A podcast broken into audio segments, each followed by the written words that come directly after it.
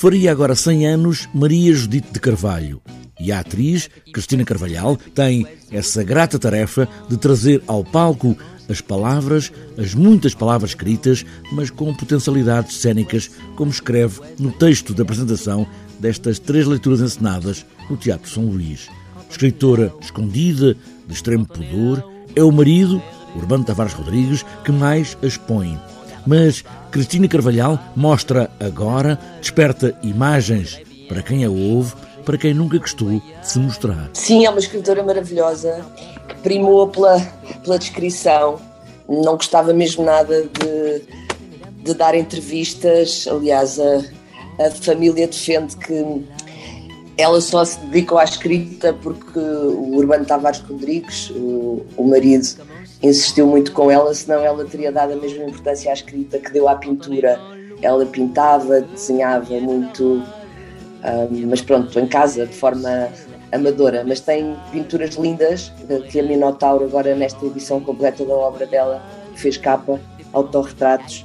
E, e a escrita é um, lindíssima, de uma delicadeza, de. Um, de abordar, de abordar as coisas do lado talvez mais, mais poético, menos óbvio, eh, com um humor eh, finíssimo. Tinha tempo, tinha sempre tempo, nada era urgente. O tempo substitui perfeitamente a morte. O tempo e até é mais cruel. Substitui perfeitamente a morte. A morte mantém. E até mais cruel. O tempo acaba.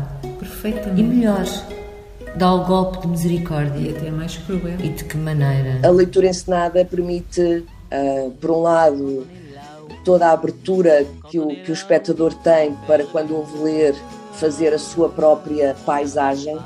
Um, por outro lado, a utilização de pequenos gestos de encenação também ajudam nesse, nesse movimento de sugerir apenas, não é? Trata-se de pequenos movimentos que sugerem outras coisas e às vezes são movimentos não só físicos, são movimentos musicais, por exemplo. São três leituras encenadas para as palavras de Maria Judite Carvalho. A primeira já aconteceu a semana passada, hoje é a segunda. O premier temps de la valse seule, souris déjà. A segunda leitura, que é mais baseada em, em coisas mais soltas, um, quase no fundo, como se sobrepuséssemos retratos de mulheres.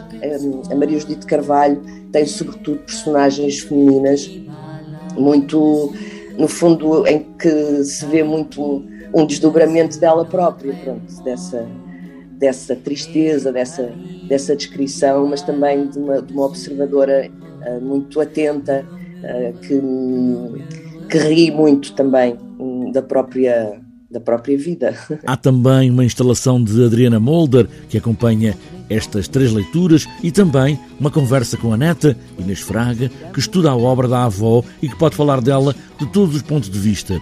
A mulher, por vezes triste, que foi e a mulher que escreveu e desenhava e pintava, mas não queria falar disso.